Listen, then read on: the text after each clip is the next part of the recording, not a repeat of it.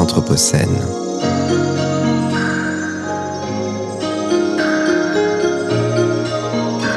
Les entretiens Anthropocène.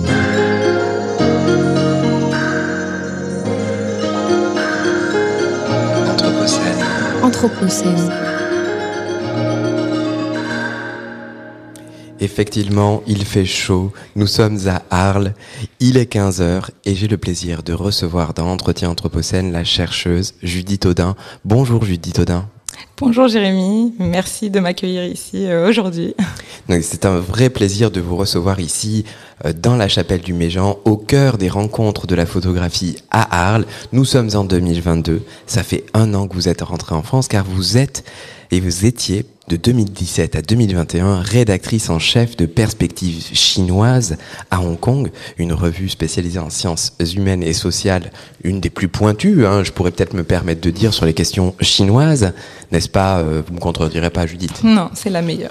Et donc vous êtes chercheuse au CEFC e et actuellement associée au CEC MC. Donc effectivement, c'est toujours très euh, facile de dire tous, ces, toutes ces belles lettres, mais il s'agit du Centre d'études sur la Chine moderne et contemporaine de l'école des hautes études en sciences sociales. Donc vous êtes ici parce que vous avez fait un, à la base un doctorat passionnant sur la politique des quartiers à Pékin, une thèse que je vous recommande à toutes et à tous de lire parce que euh, ça vous dévoile la ville de Pékin et ses rouages, comme vous en parlez, effectivement, et c'est euh, passionnant de rentrer dans la ville de Pékin grâce à votre travail. Mais euh, vos projets aujourd'hui, ils ont évolué euh, vers une sociologie des habitats à Datong, dans le Shanxi. Donc vous étiez issu des sciences politiques. Vous avez fait vos études à Sciences Po, je ne me trompe pas, Judith Oui, j'ai fait mes études à Sciences Po Paris, au CERI. Euh, et en fait, j'avais euh, travaillé sur l'articulation entre euh, la question du pouvoir et la question urbaine, on va dire, enfin l'urbanisation des quartiers. Et du coup, j'avais pu articuler, je dirais, les deux. J'ai toujours cherché à garder la perspective spatiale et la perspective de la domination, enfin l'exercice du pouvoir au quotidien. Et un sujet qui, de mon côté, euh, ayant travaillé sur la Chine, mais du côté spatial et m'interrogeant sur les rapports euh, sociaux, nous nous sommes un jour croisés euh, dans les Lilongs de Shanghai. Donc vos projets aujourd'hui portent sur un autre sujet commun qui nous passionne, qui sont les lieux abandonnés et les ruines contemporaines chinoises que, que vous découvrez et transformez en outil de recherche via une pratique aussi très personnelle qu'est l'urbex. Hein, vous nous expliquerez un tout petit peu qu'est-ce que c'est que cette mmh. pratique et qu'est-ce que ça amène. Mais euh, un autre sujet très intéressant, l'inachèvement urbain, un grand sujet chinois. Donc on va en parler et on va en parler à travers deux expositions euh, qui sont ici aux rencontres de Arles, qui vont euh, traiter de ces lieux-là. Donc la première que, que vous avez vue ce matin, l'exposition de Wang Imo, hein, une photographe qui est formée aux Beaux-Arts de Sichuan, qui est née à Chongqing et qui travaille beaucoup sur la vidéo expérimentale, présente son projet théâtre sur terre à l'abbaye de Montmajour. Alors, écoutez, entre votre travail de recherche et son travail de vidéaste, quelles sont les premières impressions euh? Euh, Alors déjà, ben, tout d'abord, c'est vraiment euh, très très inspirant d'avoir pu découvrir son travail parce que du coup, enfin, dans ma pratique donc de l'exploration urbaine ou urbex, je travaille donc sur la manière dont les lieux abandonnés, les lieux construits par l'homme puis euh, délaissés ou abandonnés, en fait, continuent d'exercer un rôle dans l'espace urbain. Donc, euh, je me mets en tant que chercheuse dans la posture et aussi parce que j'adore ça personnellement, mais dans la posture de l'explorateur urbain.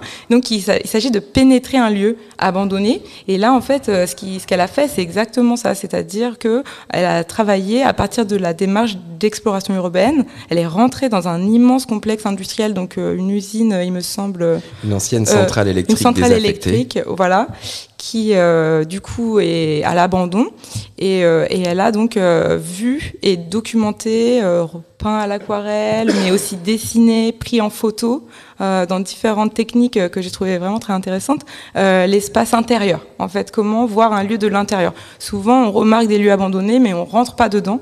Et donc euh, là, en fait, c'était vraiment euh, intéressant, je dirais, de voir que quelqu'un, voilà, euh, s'est approprié le lieu de l'intérieur pour faire quelque chose avec, de créatif, de nouveau, etc. Et donc là-dessus, en fait, on se rejoint pour ça. la deuxième chose très importante, je pense aussi, par rapport à cette exposition, c'est la démarche en mouvement Enfin, parce que justement, pour moi, le lieu abandonné, c'est pas un lieu statique, c'est pas un lieu mort, et donc souvent, en fait, il y a du mouvement. En Chine, alors là, c'est théâtralisé puisqu'elle a appelé ça théâtre, etc. Mais il y a toujours du mouvement en termes de ben comment, on va dire, des gardiens évoluent dedans, comment il est plus ou moins quand même habité par des, enfin, par exemple, par des, des sortes d'unités de cités ouvrières qui étaient à proximité ou des fois carrément dans le complexe industriel, parce que du coup, il y a une euh, imbrication entre euh, usines et espaces de vie en Chine, euh, de l'époque justement maoïste. Et, et ça, en fait, cette connexion entre urbanisation et industrialisation, elle est très forte. Et du coup, dans une usine abandonnée, des fois, on a encore des villages où habitent des anciens ouvriers. Donc, moi, j'ai pu voir parcourir des gens aussi enfin vivre euh, encore dedans ou à côté. Et puis bon, il y a tous ces gardiens, il y a tous ces, cette population qui est autour. Et du coup là, le fait de faire, bah, elle aussi vivre le lieu, il n'est pas juste vide. On ne fait pas de l'urbex pour regarder un site sans personne, comme en Europe, on peut voir beaucoup ce genre d'image. Là, c'est aussi un lieu pratiqué. Alors ensuite, bon, il y a un travail tout, à fait intéressant sur la mémoire ouvrière, euh, parce que du coup, quand on voit un lieu comme celui-là, on pense forcément, enfin, en tant que chercheur, on pense aux ouvriers et euh, qui ont été, euh, on va dire, euh, les acteurs, principaux en fait de ce lieu pendant tellement de, de décennies sous la Chine, qui s'est industrialisée et en fait qui sont plus là. Et on se demande toujours comment trouver cette trace. Et en fait, elle l'a fait. Elle, elle a réussi. Comme c'était, j'ai pu comprendre que c'était un projet plutôt aussi de retourner sur ses racines familiales et de faire, de rendre hommage à sa famille. Donc, euh, elle est issue de ce milieu-là, et du coup, d'enregistrer euh, la mémoire ouvrière et de faire vivre en fait l'usine par des acteurs qui étaient euh, eux-mêmes anciens, en, fait, anciens ouvriers. Donc ça, c'est très rare et c'est agréable de voir qu'elle a pu faire ça. Ah et du coup, effectivement, cette post-industrialisation et ces lieux abandonnés, qu'est-ce que ça nous dit de la Chine contemporaine? Vous qui l'avez étudié à Datong, hein, dans cette ville très particulière, est-ce que vous pouvez nous redire quelle est cette ville moyenne que personne ne connaît du, de, de, du Shanxi? Est-ce que vous pourriez nous donner quelques éléments et pourquoi je vous parle de post-industrialisation et que je vous parle de Datong tout à coup? Eh bien parce qu'en fait, Datong, c'est vraiment pour moi, je l'utilise en tant que cas idéal typique en fait, parce que du coup c'est un, une ville euh, moyenne. Bon, pour la Chine, c'est quand même euh, peuplée de plus de 3 millions d'habitants, mais en fait, c'est au regard des, villes chinoises, c'est une ville moyenne, considérée comme moyenne, qui n'est pas la capitale de la province, qui est située euh, dans le nord de la Chine. Donc, euh, on se projette déjà vers un axe qui va de Pékin à la Mongolie intérieure, qui est un axe très important pour l'industrialisation du pays, parce que donc on est dans un territoire euh, qui s'appelle le territoire du charbon, quoi, enfin charbonnier, où l'exploitation de la ressource charbonnière a commencé donc euh, dès euh, les, euh, le début du XXe siècle et elle s'est intensifiée jusqu'à aujourd'hui. Donc on n'est pas dans une Chine industrielle en déclin, on est plutôt dans une Chine industrielle qui a grandi par le charbon jusque récemment, on va dire. Et du coup, la ville de Datong, elle a, on va dire, prospéré et elle s'est urbanisée dans un premier temps avec la vague de croissance du charbon. Mais euh, dans les nouvelles euh, réglementations de l'État chinois qui visent à se désengager du charbon, elle a aussi connu un récent déclin. Et donc, en fait, euh, il y a eu, on va dire, une tension récente entre ce, discours de la Chine de se désengager du charbon et la manière dont l'urbanisation de la Chine, enfin, et de, cette ville en particulier, a, a, continué. Et donc, je pense notamment à Datong parce que c'est un cas dans lequel le maire de l'époque avait donc euh, décidé de lancer un grand projet, des grands travaux pour réinventer l'image de la ville dans un objectif de, définir la ville post-charbonnière. Donc euh, Datong euh, lui donner un nouveau visage, mais ça veut dire lui donner une nouvelle architecture. Et toutes ces, tous ces projets ont été lancés durant son mandat. Sauf que la ville est devenue un immense chantier. Et quand il a été muté la même année que la crise du charbon, tout s'est arrêté. Et donc, je pense à l'inacharnement urbain parce qu'il y a des lieux qui étaient en construction, qui n'étaient pas achevés, mais qui se sont retrouvés des ruines, en fait, en phase de, de ruinification et en processus de ruinification. Du coup, ce chantier inachevé, c'était un nouveau travail sur les ruines, sur la temporalité chinoise, sur les enjeux entre ben, l'industrialisation d'un côté et euh, la recherche d'une nouvelle identité et d'une nouvelle structure économique aussi.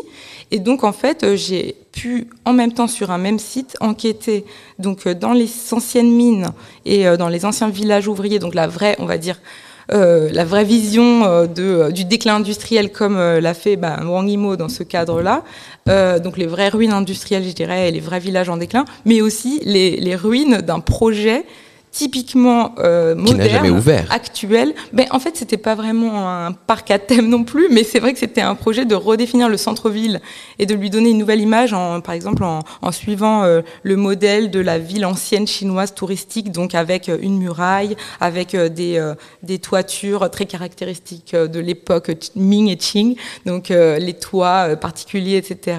En fait, une vieille ville ancienne pour attirer les touristes et qui n'a jamais été donc terminée encore à l'heure actuelle, elle est en construction lente, on va dire. Et du coup, euh, par rapport à, cette usine désaffectée, que cette centrale électrique désaffectée que présente Wang Yimou, est-ce que même dans ces lieux inachevés, hein, est-ce que vous voyez des différences entre les, les ruines de la période de, de l'industrialisation et ces ruines qui n'ont pas eu à un moment ou un autre une vie euh, à soi? Est-ce que encore les occupants, enfin en tout cas ces personnes qui sont autour de ces espaces-là, euh, jouent un rôle encore aujourd'hui? Ben Oui, c'est assez intéressant parce que du coup, dans le cas des, des, des je vais pas parler des villes fantômes, mais en tout cas, il y a toute une littérature médiatique sur les villes fantômes. Donc là, on parle de la nouvelle urbanité inachevée, mais en ruine. Donc euh, ce sont euh, tous les lieux qui ont été euh, en phase de construction, mais laissés du fait de l'éclatement de la bulle immobilière ou du fait de, enfin, d'autres problèmes liés à voilà des conflits juridiques, des conflits économiques et un problème de gestion aussi des fois. Donc ces lieux ne sont pas terminés et donc ils sont, comme le dirait un photographe qui a travaillé sur le sujet, ils sont mornés. Enfin, c'est voilà, c'est des villes qui n'ont pas commencé à, à, être, à exister. Vous parlez de, de, Tonglam peut-être? Non, Tonglam, euh, il a un autre terme, c'est unreal estate. Ah mais euh, mais là, c'est euh, euh, qui a travaillé aussi sur notamment Ordos en Mongolie intérieure. Tout à fait. Mais du coup, il appelle ça de villes mornées. Et en fait, enfin, unborn cities non, ville non encore née, et il y en a un autre qui a travaillé sur Stillborn Cities. En gros, c'est l'idée qu'elles n'ont pas commencé à vivre, mais en fait, là-dedans aussi, on voit qu'il y a euh, des, ben, des parcours urbains qui se créent, avec euh, notamment euh, des personnes qui se mémorisent des itinéraires urbains qu'ils pouvaient avoir avant démolition et reconstruction inachevée du site, et du coup qui continuent à pratiquer ben, ces lieux par par leur passage des habitants euh, de la ville ou encore euh, carrément les, euh, les, promoteurs immobiliers eux-mêmes qui mettent en vente du matériau de construction. Parce que du coup ben il y avait tout un ensemble de bah, de ressources en fait de construction qui sont du coup bradées parce que le chantier est à l'arrêt. Et du coup ça c'est en vente. Donc il y a tout un commerce aussi de matériaux à, à côté. Effectivement c'est très important et intéressant de regarder la vitesse euh, parfois, enfin ou la temporalité chinoise pour se poser les questions des enjeux de l'anthropocène, car effectivement parfois même un chantier de construction est déjà en train de réfléchir à, sa à son réemploi avant même d'avoir servi. Donc effectivement, ça nous pousse à penser les cadres d'une certaine manière un peu différente. Et euh, à travers euh, ce processus-là, vous parlez de ruinification. Est-ce que vous pourriez nous, expliquer qu'est-ce que ça nous dit de la, société contemporaine chinoise, cette manière d'étudier l'urbain? Bah, disons que ça déplace, on va dire, euh, la focale, au lieu de regarder toujours la densification ou de manière très linéaire, la ville qui se construit, qui, va vers des nouveaux projets de construction. En fait, si on regarde aussi la manière dont les projets sont, euh, enfin les quartiers, la spatialité en, cours de ruinification en termes de processus, je pense que c'est aussi une manière de d'appréhender la ville chinoise dans ses dynamiques urbaines. Et c'est un peu un nom un, encore un non pensé euh, à l'heure actuelle parce que euh, tout simplement on cherche toujours là où, est la foule, là où sont euh, les grands projets en mouvement et on regarde moins, c'est vrai sur la ville chinoise, on regarde moins les espaces en délaissés, les espaces qui sont disons en, cours de marginalisation géographique ou qui sont évités parce que ils ne font plus partie d'une desserte en transport en commun, mais qui ont été des lieux parfois vraiment centraux dans l'espace urbain et du coup, euh, ça permet de faire des, bah, des jonctions temporelles importantes, à savoir euh, comment l'urbanisation de la ville enfin, a commencé à déplacer des centres de gravité. Je pense notamment à toute la tout le mouvement des villes nouvelles euh, en Chine. Oui, tout à fait. Et du coup, euh, en fait, on, on délaisse des, des, anciens centres. Et notamment dans le cas des villes industrielles, euh, bon, dans le cas de Datong, c'est clair, la ville s'est déportée vers l'est et euh, le quartier des mines, il est à l'ouest. Donc euh, c'est comme si on, on, oublie un petit peu un espace pour euh, investir dans un nouveau. Et je pense notamment à Yumen, une ville du pétrole. C'est pas la ville du charbon, mais c'est la ville du pétrole en Chine, qui a été donc filmée dans son déclin et donc qui a aujourd'hui un nouveau centre c'est New Human, qui est situé à 80 km de l'ancien centre, qui est lui en déclin et délaissé et dépeuplé. Alors du coup, vous nous parlez de humaine et vous nous parlez de votre pratique qui est aussi euh, de la recherche, mais également vous êtes urbexeuse et vous êtes toujours en relation avec des artistes, vous êtes toujours en relation avec des vidéastes, vous êtes toujours à mêler la recherche, comme ici à Arles, cette année tout particulièrement. On le, rencontre, on le voit dans beaucoup d'expositions. On va avoir des photographes qui vont travailler avec des chercheurs. Des objets sont invoqués. On va avoir de l'ethnographie, on va avoir de l'anthropologie, on va avoir sciences politiques, etc. Et on sent vraiment ce mélange qui s'opère dans les deux sens. Et vous, dans votre sens, euh, Judith Audin, c'est dans le sens de la recherche vers les pratiques de l'urbex et des arts. Est-ce que vous pourriez nous parler de ces, ponts que vous créez euh? Mais oui, donc euh, moi je travaille par exemple désormais souvent avec la photographie, parce que l'urbex, c'est important de documenter euh, les lieux. Euh, donc en utilisant les, techniques qui sont à notre portée, donc euh, avoir euh, une démarche légère, efficace, euh, qui prend pas beaucoup de temps, etc. Et c'est vrai que l'ethnographie, prendre des notes longtemps et observer, etc. On n'a pas forcément le temps parce que du coup les visites sont parfois faites en sautant une palissade et en se cachant des gardiens, donc forcément il faut aller à, un petit peu vite. Donc voilà, la photographie c'est vraiment un très très bon médium et je pense que du coup ça c'est quelque chose que j'ai développé un petit peu de manière intuitive avec euh, la pratique de l'urbex. Et du coup, là, je me sers beaucoup de, la, enfin, de ce blog photo que je tiens pour euh, faire un premier, on va dire, euh, passage à l'écrit et euh, une sorte de d'essai visuel euh, de euh, ce que j'ai pu ressentir ou voir euh, lors de mes premières visites. C'est une sorte de, je pourrais appeler ça recherche exploratoire, mais visuelle, et qui ensuite va se traduire vers des, des démarches beaucoup plus classiques en ethnographie urbaine et en, en réfléchissant davantage au concept et à la manière de ben, de, de, rentrer dans des cadres scientifiques, on va dire, mais la manière dont je rédige le blog et dont je, je présente les photos du blog sont beaucoup plus libres, on va dire, et aussi euh, intègrent la dimension de l'émotion. Et je pense que c'est très important, notamment dans le l'expression de Wang Yimou, qui est très très, enfin, qui, dont on sent en fait la, la notion euh, d'émotion euh, quand on, on voit toutes ces vidéos expérimentales et la musique qu'elle a donnée aussi euh, en fond de son de son projet visuel. Euh, c'est quelque chose un petit peu qui tient de la rêverie. Et du coup, on se laisse un petit peu gagner comme ça par une espèce de mélancolie ou de, de regard qui rêve un peu. Et ça, il faut se l'autoriser en tant que chercheur. On n'est pas toujours dans les cadres et euh, c'est important d'avoir cette créativité. Et donc, j'espère pouvoir voilà développer euh, les échanges avec euh, les euh, les créateurs et euh, les, les, artistes euh, dans ces futurs projets. Et ce que vous avez fait euh, d'ailleurs quand vous étiez à Perspective chinoise à Hong Kong, vous aviez monté ce groupe de recherche sur la question des ruines et de nombreux séminaires avec justement une ouverture à toutes les disciplines. Vraiment formidable et bravo pour tout ce travail, Judith Audin. Et du coup, ça me ramène euh, bah, à Hong Kong et à cette deuxième exposition ici, aux rencontres de, de Arles, parce que je pense à votre blog, je vois votre travail et je vous vois dans ces dernières sessions d'Urbex, c'est bien sur Lama, Lama Island. J'ai l'impression que vous êtes là, que vous êtes en train de regarder des lieux, en train d'essayer de comprendre en parallèle de votre travail très prenant euh, dans, euh, dans le centre de la recherche, mais que vous n'arrêtez pas. Et dans une ville euh, extraordinaire, oui. Hong Kong. Et ici, aux rencontres de Arles, euh, vous pouvez voir pendant tout l'été le travail de Pierre Franco Celada, qui est un Italien et qui a fait une exposition, une exposition euh, sur euh, Hong Kong que vous pouvez voir à l'espace croisière au premier étage. Alors, bah, pareil que pour Wang quelle, quelle réaction un an après Hong Kong de vous retrouver à nouveau immergé dans une toute petite pièce qui remonte Hong Kong? Eh bien, alors déjà, finalement je, vais commencer par euh, évoquer la petite pièce, parce que c'est vrai qu'à Hong Kong, on a souvent euh, aussi des, espaces restreints. Enfin, on doit vivre euh, du fait de la, difficulté d'accès au logement et du prix du, du, mètre carré.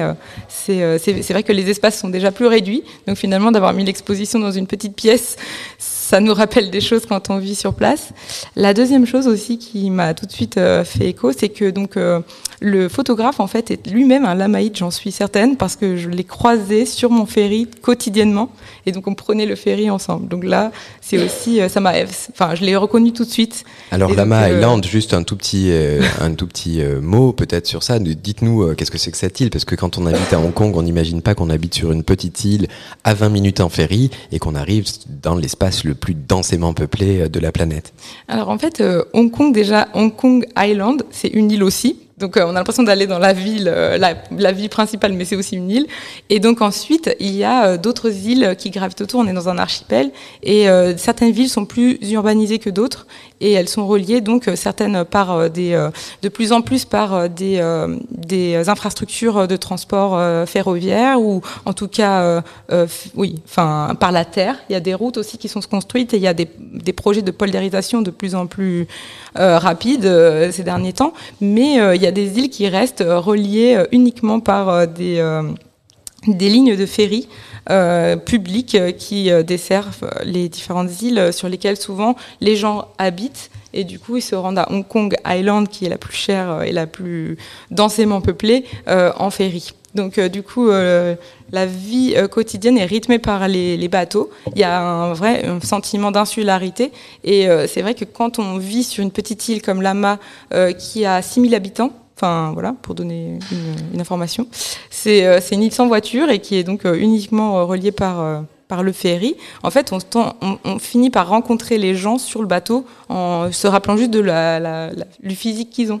Donc je suis sûre que ce photographe habitait Lama. Et euh, je suis aussi euh, étonnée d'avoir vu que lui aussi a été euh, du coup habitant de, de, Hong Kong pendant les mêmes périodes que moi. C'est-à-dire qu'il a suivi les, les manifestations enfin, pendant cette période-là et qu'il a aussi été, on va dire, touché par l'urbanité caractéristique de Hong Kong, donc à savoir euh, cette coexistence entre euh, la jungle euh, la plus touffue et la plus inaccessible, et en même temps cette urbanisation très très très avancée avec des gratte-ciels et des, centres financiers en fait internationaux quoi. Et donc en fait à 10 minutes de différence, on peut tomber sur ces espaces sauvages et, euh, n'avoir plus de chemin euh, à part euh, enfin des toutes petites randonnées à pied. Mais voilà, donc ça c'est typique de Hong Kong, on va dire. Et, donc Pierre Franco Celada s'est installé à Hong Kong en 2014 et il est resté sur place environ jusqu'après les manifestations de 2019 et il a traversé évidemment la révolution des parapluies de 2014. Ce qu'il montre en image, est-ce que vous nous pourriez nous parler de votre point de vue quotidien, peut-être aussi même de chercheuse, mais dites-nous d'abord en tant qu'être humain, Qu'est-ce que ça vous a fait de, vous retrouver au milieu de, ces révoltes?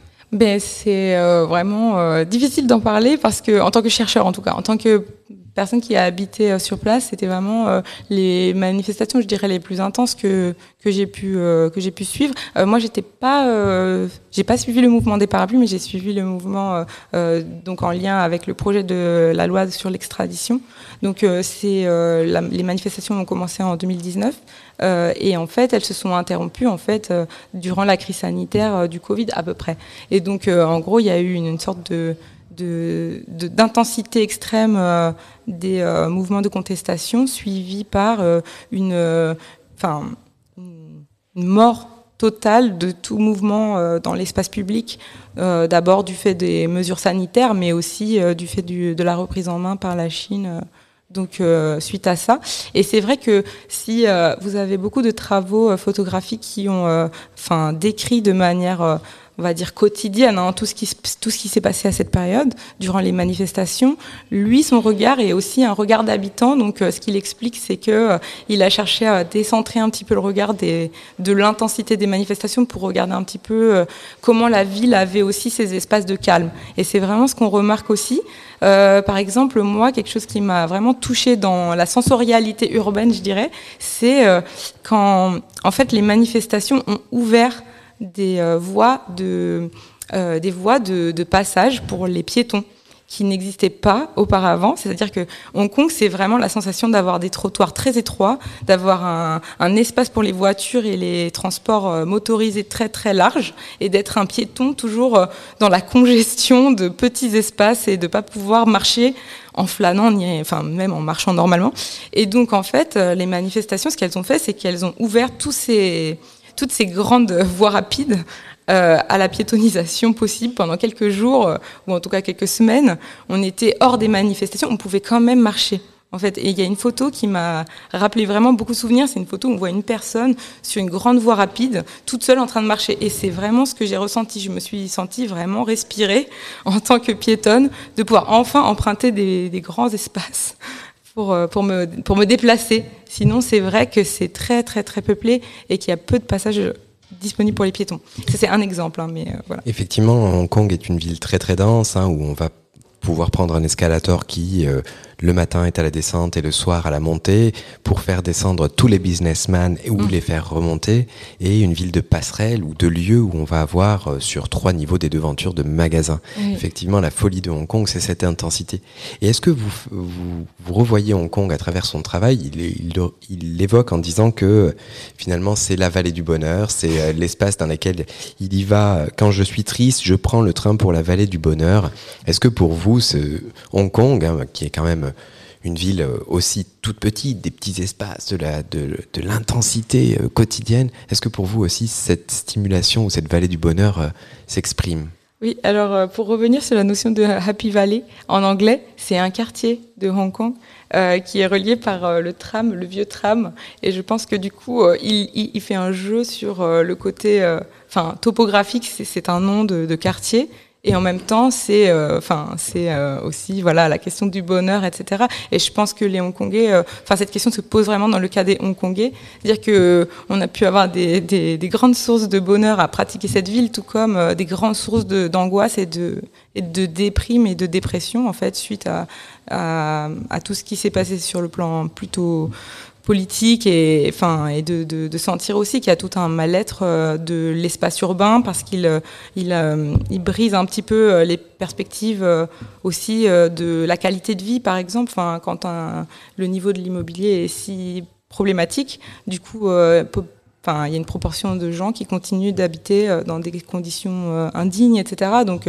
Enfin voilà, je pense à tout ça et, et Happy Valley c'est un quartier favorisé, donc euh, c'est aussi peut-être ça le jeu un petit peu de, de Hong Kong. Enfin voilà, c'est très ségrégé aussi, donc c'est le problème. Effectivement, et c'était un peu pour ça que, que je vous posais cette question, euh, Judith. C'était un plaisir d'être parti avec vous euh, à Hong Kong, à Datong, cette Chine. 我们今天晚晚上也结束，我们不用中文跟你一起说，就差不多这样。好。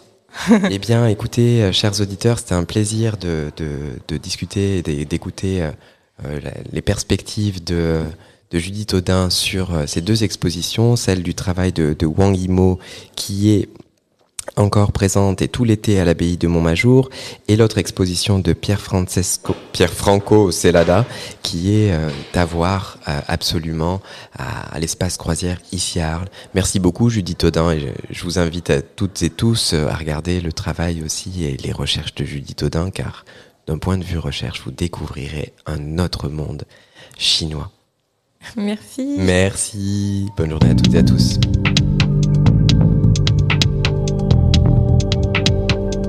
Les entretiens Anthropocène.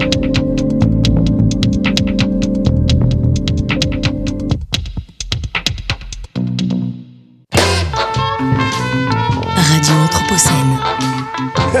Les rencontres de la photographie. Arles 2022.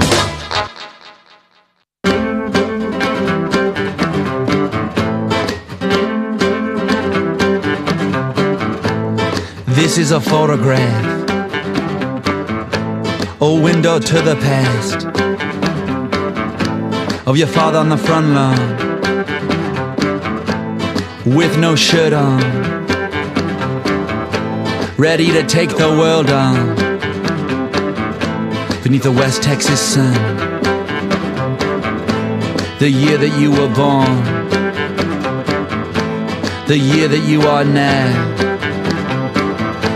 his wife behind the camera,